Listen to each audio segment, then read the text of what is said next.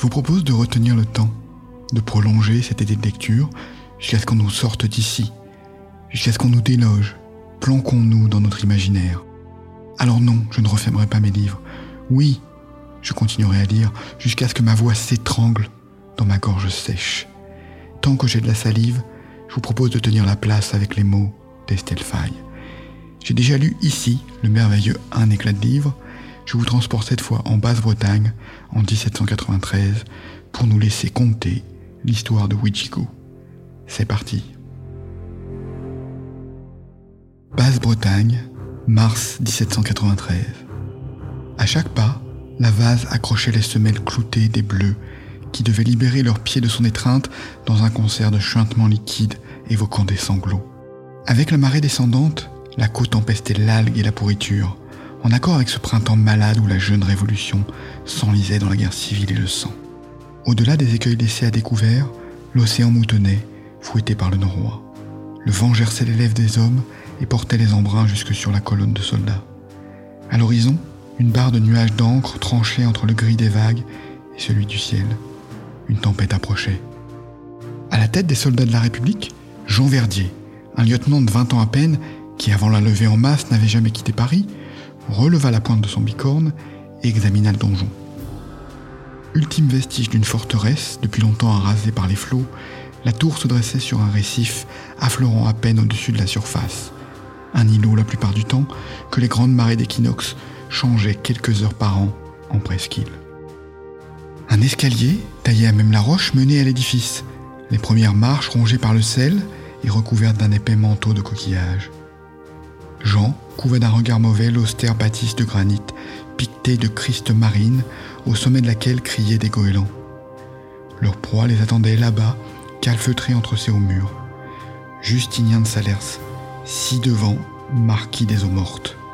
Le jeune lieutenant ne devait pas rentrer à Nantes sans l'aristocrate. La mer remontait déjà, amenuisait le passage jusqu'à la tour.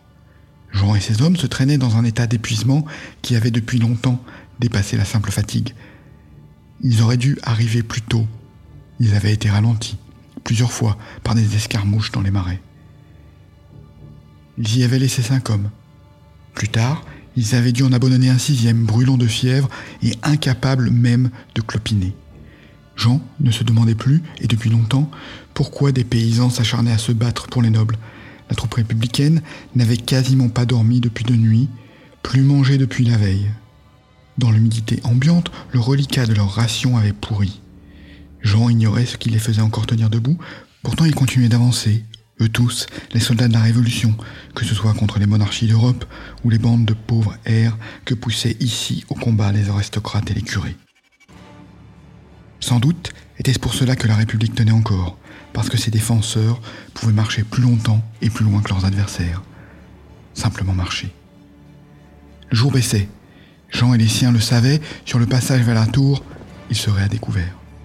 N'importe qui depuis les créneaux pourrait les tirer comme des lapins. Selon les renseignements dont ils disposaient, il n'y avait personne là-bas, que le vieux marquis. Mais à quel point ces informations étaient-elles fiables? De toute façon, ils allaient bientôt s'en rendre compte. Ils ne pouvaient pas retourner en arrière. Ils n'allaient pas passer la nuit sur la grève, à découvert, à la merci des chouans. C'était également dangereux. Jean s'engagea sur la passe. Les goélands criaillaient toujours là-bas comme pour avertir quelqu'un. Le goémon rendait les rochers glissants. Jean rentra les épaules, releva le col de son uniforme, plus par réflexe que pour se protéger des embruns. Le marquis, Justinien de Salaire, s'était connu autrefois pour être le meilleur fusil de la côte. Il devait aller sur ses 70 ans cependant. Il représentait probablement une moindre menace que par le passé, sauf s'il n'était pas seul. Jean avait renoncé à comprendre les chouans et leur attachement à leurs anciens maîtres.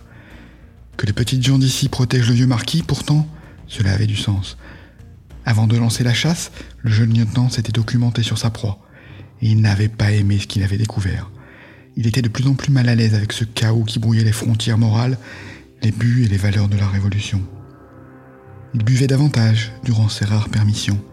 Il se saoulait pour s'abrutir, pour ne plus penser à tous ceux qu'il conduisait à la mort, ces soldats trop jeunes et trop inexpérimentés pour porter les armes, autant que les malheureux qu'on menait à la guillotine, après de trop expéditifs procès. À Paris, dans les cellules de la conciergerie, des dîners mondains s'organisaient, des fêtes étranges, où ceux qui allaient être exécutés le lendemain, le surlendemain peut-être, plaisantaient et dansaient en attendant leur dernier tour de charrette. Ceux qui méritaient l'échafaud, ceux qui ne le méritaient pas. Au fond, songe Jean avec amertume, l'homme qu'il allait arrêter était une sorte de saint, un saint athée, libertin dans sa jeunesse, philosophe aujourd'hui encore qui n'avait plus mis les pieds à l'église depuis l'enterrement de son père. Et encore, selon les mauvaises langues, ce jour-là, il voulait avant tout s'assurer que le vieux marquis ne se relèverait pas de son cercueil. Il y avait eu un contentieux assez grave entre le père et le fils, à ce qu'avait compris Jean. Quarante ans plus tôt, le premier avait menacé de déshériter le second, l'avait envoyé de l'autre côté de l'océan, dans cette nouvelle France qu'à cette époque les Anglais finissaient d'arracher aux Français à grand renfort de traités, autant que de coups de fusil. L'hostilité entre le père et le fils était proverbiale alors, leur haine assez violente pour qu'il en demeure des échos, qu'on en parle encore aujourd'hui. Ce n'était qu'à la mort de son père que Justinien avait réapparu. Il s'était présenté à l'église alors que le glas sonnait et qu'on s'apprêtait à enlever le cercueil. Il avait fait une entrée remarquée, les épaules alourdies de fourrure du Nouveau Monde, un tricorde de cuir gras enfoncé sur sa perruque grise, et son visage, D'après la légende locale, certains s'étaient signés à sa vue, et la duchesse de V s'était évanouie. Justinien était revenu défiguré de l'autre bout du monde, le visage traversé de profondes cicatrices obliques, la chair boursouflée et rougie. Cependant, comme les gens des marais allaient vite s'en rendre compte, ce n'était pas le plus notable des changements. Le nouveau marquis avait trouvé là-bas, dans les forêts boréales, quelque chose qui devait ressembler à sa version de la foi. Pendant près de 40 ans, à compter de son retour, Justinien avait pris le parti des pauvres, des marailleurs, des paysans sans terre. Il les avait protégés, soutenus de son mieux, grèvant le peu qu'il restait de la déjà bien entamée fortune familiale. Il avait même, cite la rumeur, aidé les familles de faux sauniers emprisonnés par les gabelots en son temps. Il avait pris parti pour le tiers-état dès les premiers jours de la Constituante, ici, depuis son coin de Bretagne. Il avait payé des tournées à l'auberge locale après la nuit du 4 août. Jean étala d'une main lasse les embruns qui piquaient ses joues rougies par le vent. L'océan palpitait contre la grève, des crabes verts se carapataient çà et là sous les algues traîtresses. Jean se concentrait de son mieux sur ses pas, sur la maudite tour qui paraissait à peine se rapprocher.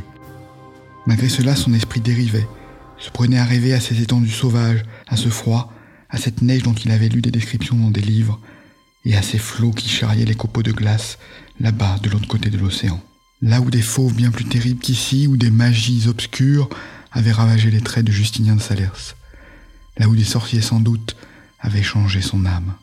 Un tir de mousquet, soudain, fit gicler de la vase à quelques pas devant lui. Jean sursauta, recula par réflexe. Derrière, ces hommes s'étaient figés. Un deuxième tir, plus proche. Jean s'accroupit et ordonna d'un geste à sa troupe de l'imiter. Les goélands en haut de la tour s'étaient tus. De la sueur coulant dessous son bicorne, le jeune lieutenant scruta les parois de la tour, les fenêtres. À l'une des meurtrières, il aperçut un éclat métallique, un canon de. Dans son dos, un soldat jura. Un autre demanda Qu'est-ce qu'on fait? Jean réfléchit. La marée montait, le vent forcissait, une humidité glaciale s'insinuait dans ses bottes et sous son uniforme. Une voix s'éleva depuis la tour, portée jusqu'à eux, par un de ces cornets de cuivre qu'on utilisait dans la marine. Avancez, officier Venez seul Jean se redressa. N'y allez pas, lieutenant, s'alarma un de ses hommes. Et sinon quoi? répliqua-t-il. Il en avait assez, soudain plus qu'assez de ce monde qu'il ne comprenait plus, de cette fatigue perpétuelle et de cette guerre à laquelle il ne parvenait plus à trouver un sens. Tant pis, ou tant mieux sans doute, si le tireur embusqué l'abattait. Peut-être que la mort ressemblait au sommeil, et il n'aurait plus jamais froid.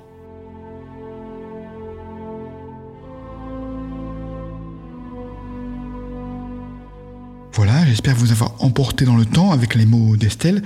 Lisez Ouijigo, lisez Un éclat de givre, écoutez la mélodie des phrases d'Estelle et son interview pour comprendre qu'elle a beaucoup plus d'une corde à son arc. Si vous aimez ce podcast et voulez contribuer à son développement, laissez-moi une note et un commentaire avec votre avis sur l'émission. Et pour en savoir plus sur moi et lire mes textes, abonnez-vous à ma lettre hebdo, Le Flow, depuis le site michaelraymond.com. Rendez-vous la semaine prochaine pour une dernière lecture qui va clôturer le programme d'été. Et d'ici là, portez-vous bien Je vous souhaite un été rempli d'imaginaire.